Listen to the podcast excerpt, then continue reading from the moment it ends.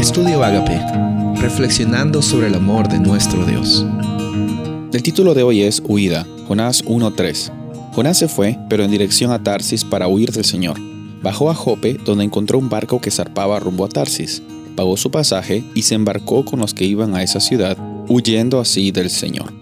Vamos a ver en estos días la historia de Jonás. Vamos a analizar sobre el contexto del descanso, que es, el tema que estamos conversando, y cómo también es que como seres humanos siempre buscamos eh, evitar los problemas. No, no, nos gusta muchas veces confrontar los problemas y los desafíos que la vida a veces nos trae.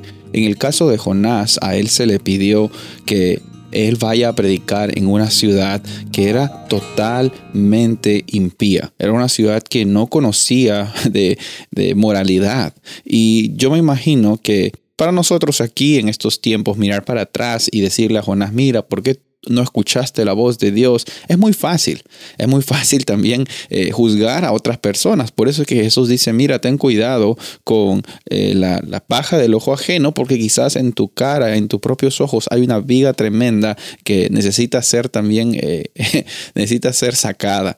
Por esto es que eh, analizamos la historia de Jonás y vemos de que él huye de Dios. Él huye de Dios y huir es una reacción que muchas veces nosotros tenemos cuando las circunstancias difíciles de la vida nos vienen a atacar, nos vienen a, tocar la puerta de nuestros corazones. Y, bueno, con mucha razón por Jonás. Él, eh, eh, si tú conoces un poco de historia, él estaba yendo a una ciudad que tenía bastantes, bastantes rasgos de, de maldad, rasgos de violencia hacia eh, naciones enemigas e incluso también a, la nación del pueblo de Dios.